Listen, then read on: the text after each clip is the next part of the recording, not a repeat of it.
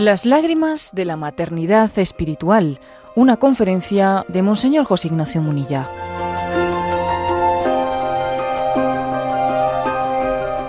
Impartió esta charla al grupo Retiro Emaús de Alicante el 8 de febrero de 2023.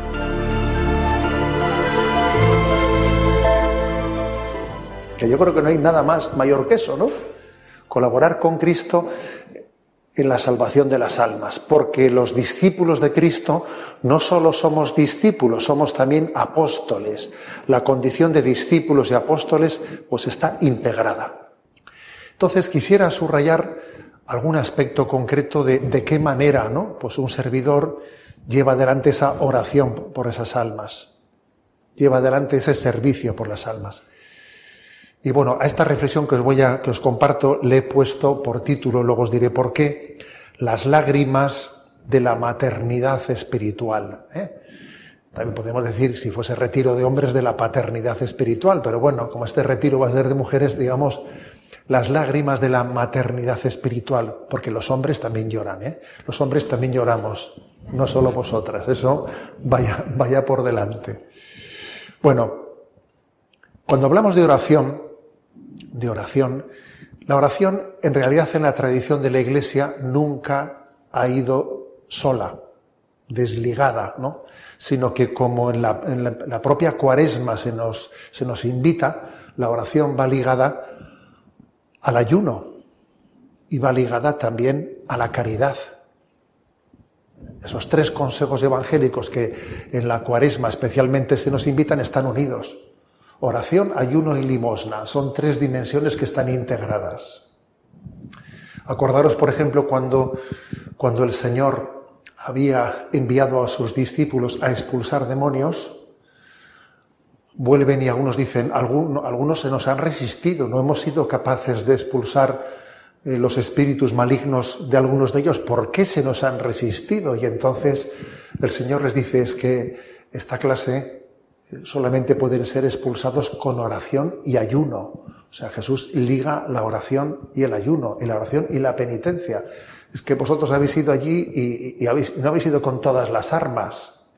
Es curioso ¿eh? ese, pasaje evangélico. ¿eh? Habéis ido ahí a, a luchar sin haberos armado plenamente. Es que esta especie, le responde Jesús a los discípulos, esta especie solo puede ser expulsada con oración y ayuno. ¿A dónde habéis ido vosotros allí? Esta batalla es una batalla que en el fondo es contra, contra los espíritus malignos. No nos equivoquemos de enemigo. No estamos luchando contra la cabezonería de una persona, ¿eh? que hay algunos que son un poco cabezones, a ver si se, ¿eh? Eh, a ver si se convierte. No, un momento, nuestra batalla no es contra la cabezonería de uno o contra la pereza de otro. A ver, nuestra batalla es contra los espíritus malignos, ¿no? que se resisten a que un alma se abra la conversión. Se resisten. Hay una gran batalla detrás de la conversión de cada alma. Una gran batalla. San Pedro Crisólogo, ¿eh? pues un, un padre de la Iglesia, insiste cómo estas tres dimensiones, oración, penitencia y caridad, que es otra manera de hablar de oración, ayuno y limosna, ¿no? Oración, penitencia y caridad, estas tres dimensiones están íntimamente unidas. Y si tú las desligas, pierden fuerza, pierden intensidad, pierden eficacia, pierden fecundidad. Por lo tanto, ¿no? Oración, penitencia y caridad tenemos que entenderlas siempre unidas. Fijaros, esto de San Pedro lo voy a buscar, dice así. Dice, la oración llama, el ayuno, la penitencia, intercede y la misericordia, la caridad recibe. Entre las tres están combinadas. ¿Mm? Eso es como cuando los futbolistas van a lanzar eh, pues pues una falta desde fuera del área y entre ellos se dice, venga, yo amago y tú pateas. O sea, a ver, hacemos aquí una, ¿eh? pues hacer una estrategia combinada. No solo ahí es el, que se pone la barrera y luego se aparta, hay que combinarse, ¿no? Dice, la oración llama, la penitencia intercede y la caridad recibe. Vosotras, en vuestro ese ministerio ¿no? de servidoras, pues yo creo que tenéis bastante claro, o por lo menos es más fácil, ¿no? Tener claro la oración, porque voy a rezar por todas las que vayan a ir, ¿eh? voy a tomarme en serio de rezar por todos los que van a ir al retiro. Y además vamos a poner allí el Señor expuesto 24 horas por si hubiese alguna duda. ¿eh? Y además vamos a encomendar el fruto del retiro a monasterios contemplativos, esa dimensión está bastante clarita, clarita. Otra cosa es que recemos bien como debe de ser, pero por lo menos en la manera de estar organizado vamos a ser claros que eso está bastante remarcado. La oración llama.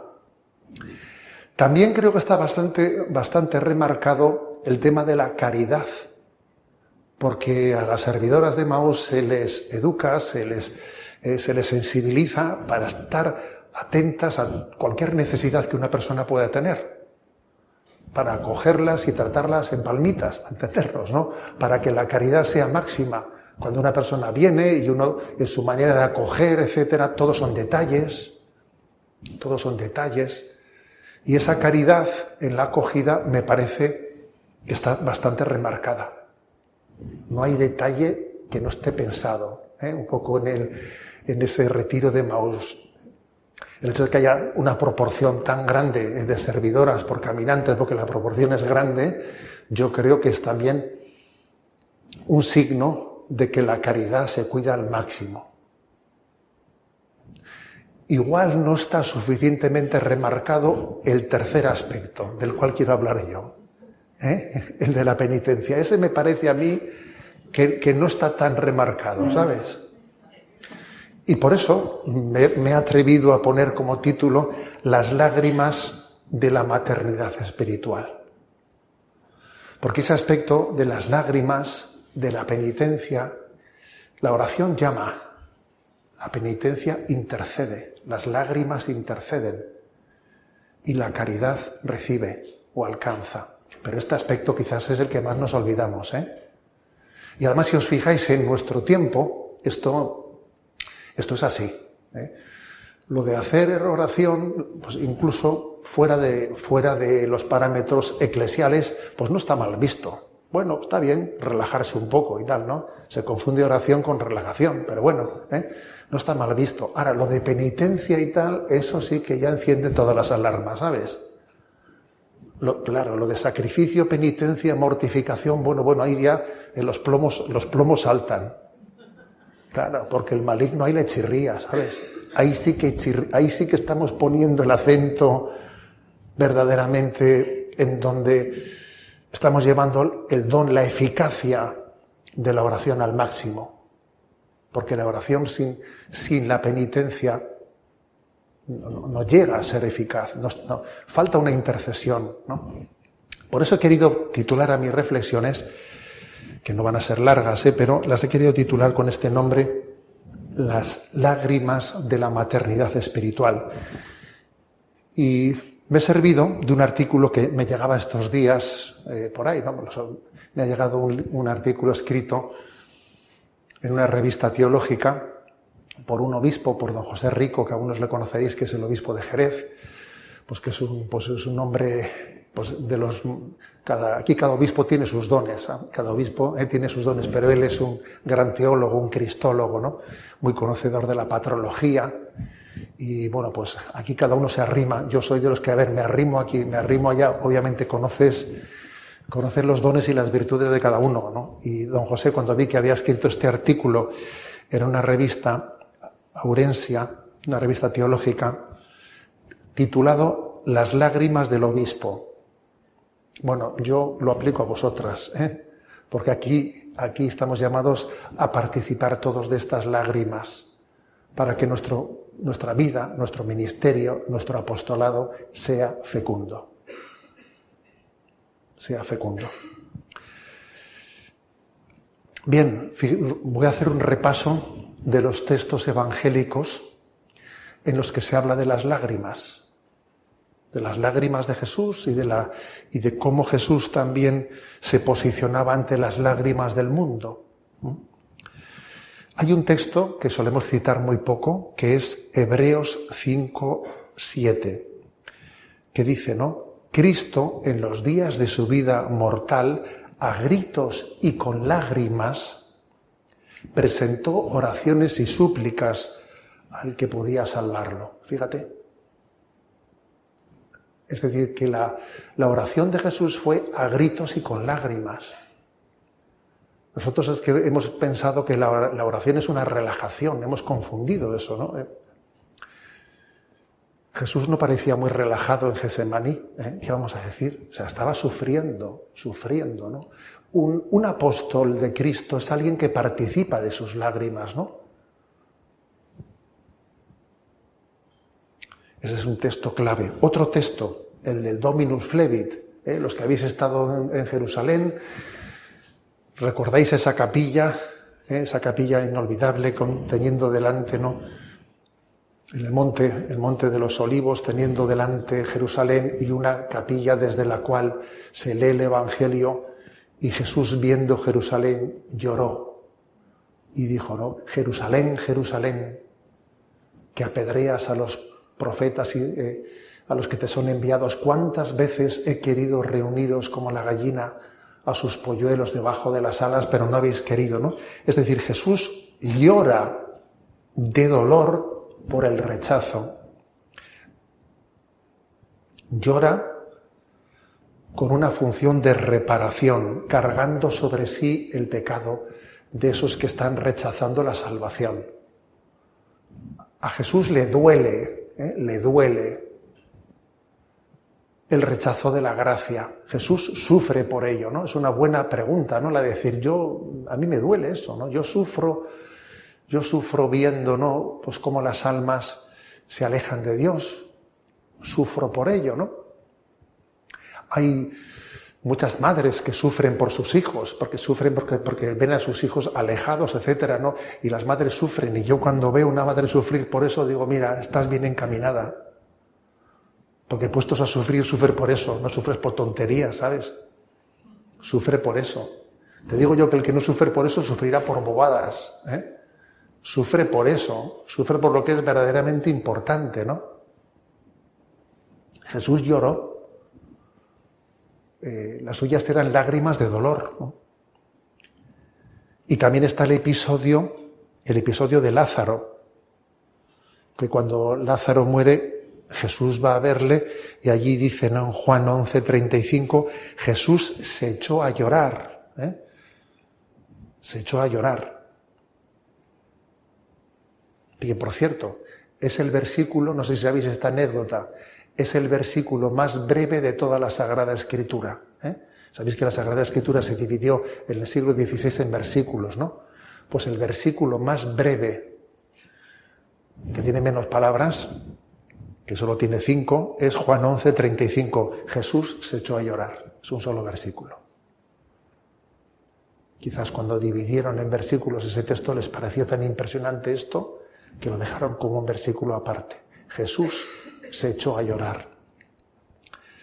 Jesús llora con los que lloran, porque la gente de allí está llorando.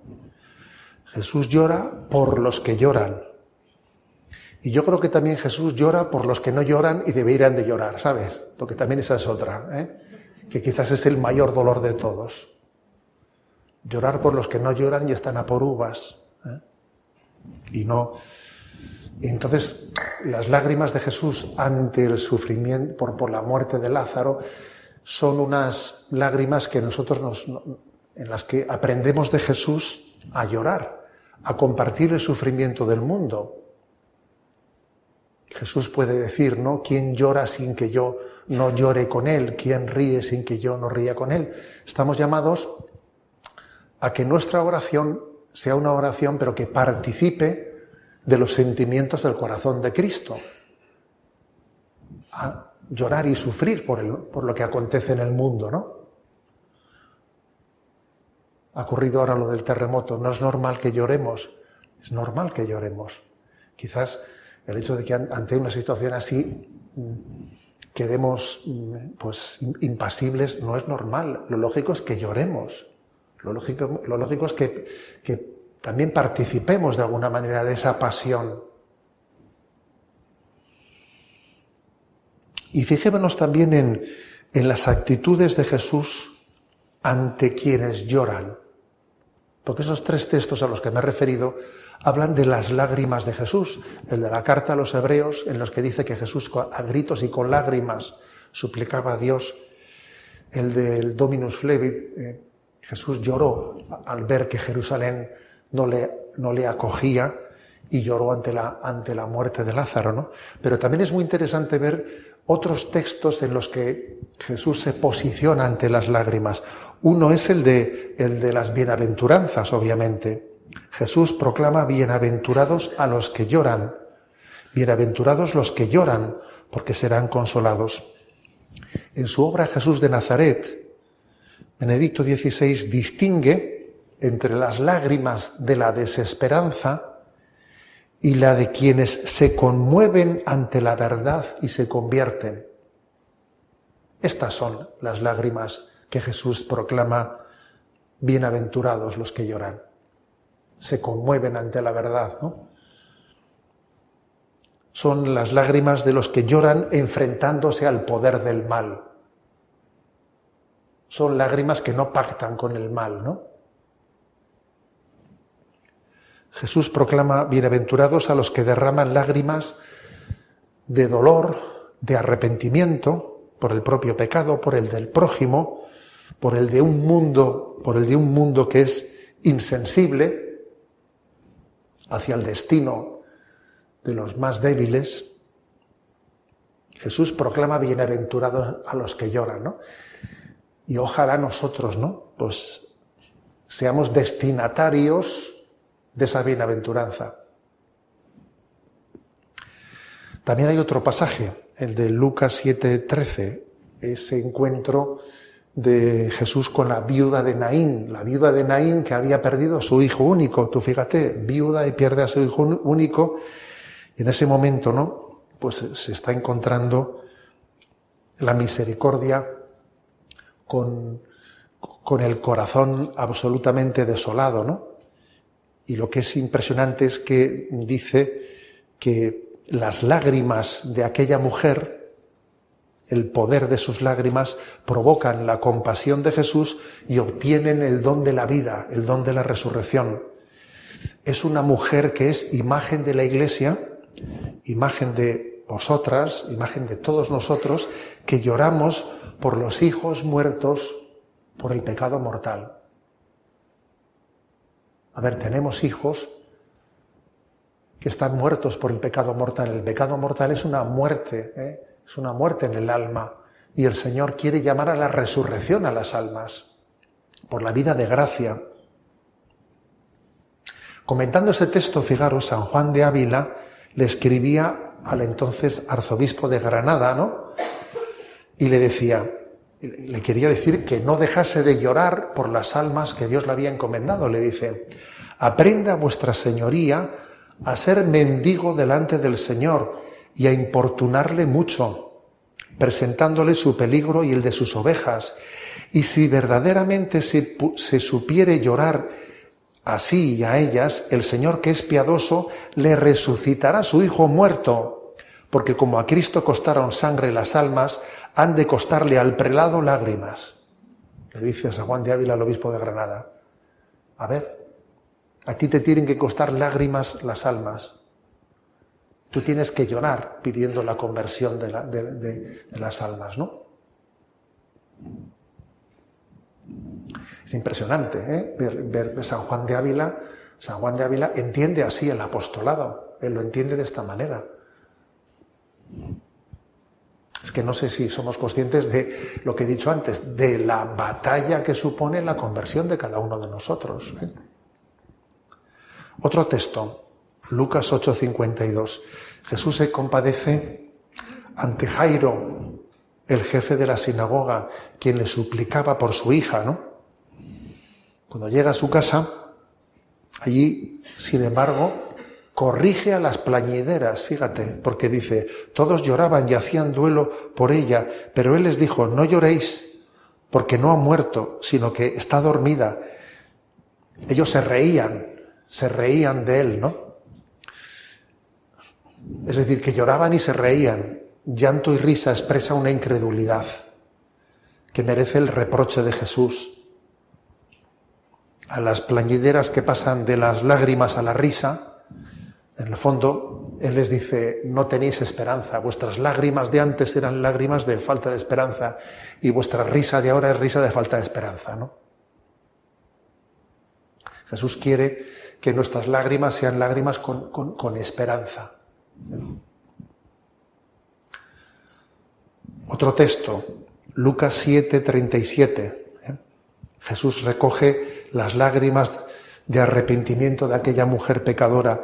En esto una mujer que había en la ciudad, una pecadora, al enterarse de que estaba comiendo en casa del fariseo, vino trayendo un frasco de alabastro lleno de perfume y colocándose detrás junto a sus pies, llorando, se puso a regarle los pies con las lágrimas, se los enjugaba con los cabellos de su cabeza, los cubría de besos y se los ungía con el perfume. Los padres de la Iglesia han visto en este texto de aquella mujer pecadora, pues por una parte, el arrepentimiento y las obras de caridad, ¿no? La Iglesia unge a los pequeños, como aquella mujer estaba ungiendo en los pies de Jesús, y los lava con las obras de caridad, igual que aquella mujer estaba lavando con sus lágrimas los pies de Jesús. Aquella mujer pecadora eh, pasa a ser imagen de la iglesia que unge con sus sacramentos y con sus obras de caridad está lavando, lavando las almas. Otro texto, el de las negaciones de Pedro, ¿eh? Lucas 22.6, Pedro negó tres veces y el Señor volviéndose le echó una mirada y saliendo fuera lloró amargamente. Pedro que llora ¿eh? amargamente, pero que sin embargo Jesús le mira, ¿no?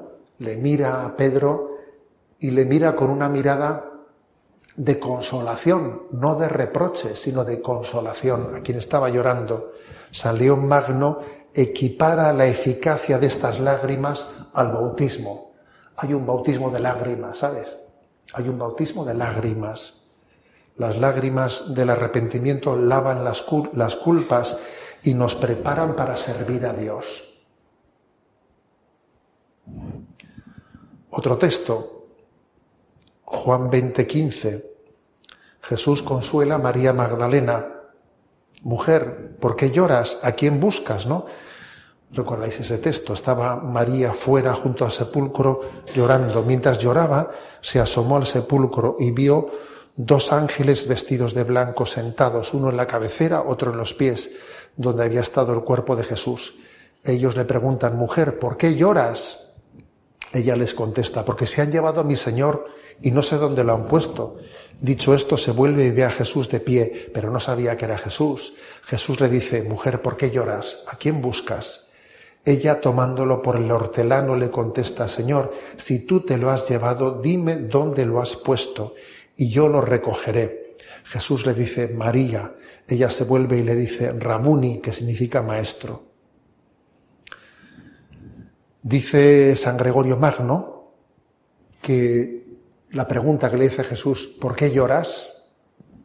Era una pregunta que lo que quería es que generar en ella que creciese su deseo de encontrar a Jesús. Para que ella expresase, ¿por qué lloras? Porque se han llevado a mi Señor y no sé dónde lo han puesto. ¿Por qué, le hace, ¿Por qué le hace Jesús esa pregunta? Para que de esa manera todavía ella crezca en deseo, ¿eh? en deseo de recibir a Jesús. La verdad es que las lágrimas de María Magdalena son lágrimas bien orientadas. ¿Yo por qué lloro? Lloro porque porque no tengo a Jesús. La verdad es que sí que lo tenía, estaba con Él, pero sufría, ¿eh? sufría porque pensaba que no lo tenía, que no lo tenía, ¿no? Lo, lo que es curioso es que cuando ella estaba llorando y había suscitado el deseo de ver a Jesús, es entonces cuando se le aclaran los ojos y es capaz de reconocerle a Jesús cuando le dice María. Y entonces ella parece que se le abren los ojos y dice Rabuni, ¿no? Los ojos bañados en lágrimas son los que le permiten ver el rostro de Jesús. Es curioso esto. Los ojos bañados en lágrimas. Voy a hacer memoria de una madre, de un sacerdote que era muy amiga de mi madre, que las dos eran tremendas. bueno, vaya pareja eran mi madre y esta mujer que se llamaba Teresa Sudupe. ¿eh? Una, una, vasca, vamos, tremenda. ¿eh? Algún día os contaré anécdotas suyas. Bueno, pues ella solía repetir mucho una expresión. Decía, hay cosas que solamente se ven claras con ojos que han llorado, decía ella. Era una frase suya. ¿eh? Decía, hay cosas que solo se ven claras con ojos que han llorado. Entonces, lo curioso es que María Magdalena no, no reconoce el rostro de Jesús hasta tener sus ojos llenos de lágrimas. Cuando los tienes llenos de lágrimas, entonces nosotros pensamos que las lágrimas te impiden ver bien, pero ojo, si son lágrimas de, de dolor por deseo de ver a Cristo, te aclaran, te aclaran la mirada, ¿eh? te la aclaran. Luego creo, ¿eh? creo que tenemos que caer en cuenta de ese misterio, que hay lágrimas, ¿eh? existen lágrimas de maternidad espiritual. Conclusión, ¿eh? No hay maternidad, no hay paternidad espiritual sin lágrimas. No puedes ser madre si no lloras. No puedes ser padre si no lloras. Eso decía San Juan Crisóstomo. Dice, tú si no lloras no puedes ser padre. Porque entonces es que no, es que no te duelen las almas, es que no te lo tomas en serio, no te das cuenta de lo que está aquí en juego. Y hay otro, otro texto impresionante de San Gregorio Nacianceno, eh, quien en, en los últimos días de su vida escribió lo siguiente. Estaba ya despidiéndose, ¿no? Y dice, me recogeré todo en Dios.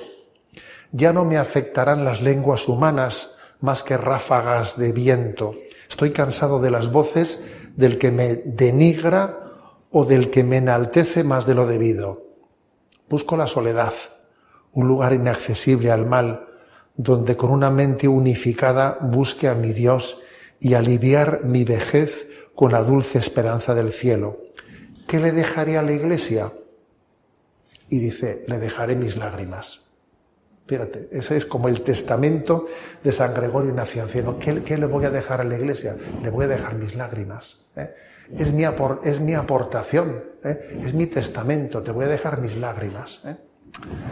A un hijo se le pueden dejar unas lágrimas de, de, testamento. ¿eh? Os voy a decir que una de las experiencias más fuertes que yo tuve como sacerdote jovencito fue un hombre que era médico oncólogo y me acuerdo que me vino a visitar me enseñó una placa, así de pulmón y tal, y me dice, ¿ve usted esta placa? Me dice, este hombre tiene aquí un tumor en este sitio tal, tal, tal, tal, le queda aproximadamente un par de meses de vida. Me dice, y este soy yo, me dijo, fíjate, claro, era, era una placa de él. ¿eh?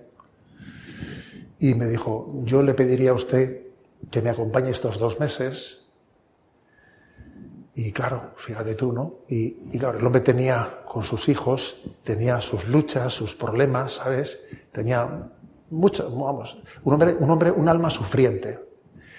Y me acuerdo que iba escribiendo una carta para cada uno de sus hijos y me la entregaba a mí para que yo, cuando él falleciese, se la entregase a cada uno. ¿no? Me fue entregando cartas para que después de su fallecimiento yo se la entregase a personas determinadas. Madre mía, ¿sabes? Tremendo, porque además no eran cartas, no eran cartas que se metían en el problema de la vida, eran cartas que, que obviamente a sus hijos les manifestaba su dolor, pues por, porque hubiesen porque llegasen a ser conscientes ¿no? de, lo que él había querido transmitirles y quizás el mundo no, no, no, se lo había percibido, etcétera, etcétera, porque ahí había cartas para mucha gente. ¿eh? Y, y la verdad es que cuando yo leí este texto de San Juan Crisóstomo, mejor dicho, de San Gregorio Nacionceno, eso de que, que le dejaré, le dejaré mis lágrimas, me acordé de este hombre. Dije, este hombre le dejó sus lágrimas a uno y a otro y a otro. En definitiva, yo lo que os estoy compartiendo es que nuestra oración, para que sea fecunda, para que sea eficaz, tiene que ser una oración que esté ligada a la intercesión de, la, de nuestro sufrimiento delante de Dios, de nuestra penitencia, de nuestro ayuno, de nuestro sacrificio, ¿no? Sabemos que como dice Santa Teresa de Jesús, estás el mundo ardiendo, eh, queridas hermanas, dice Santa Teresa, y nosotros aquí, aquí estamos distraídas en tonterías, no estamos para, no estamos para eso, estás el mundo ardiendo. Eh, y no podemos nosotros ahora mismo eh, tener nuestros, nuestros corazones y nuestra atención en vanidades y en pequeñas cosas, ¿no? en tonterías.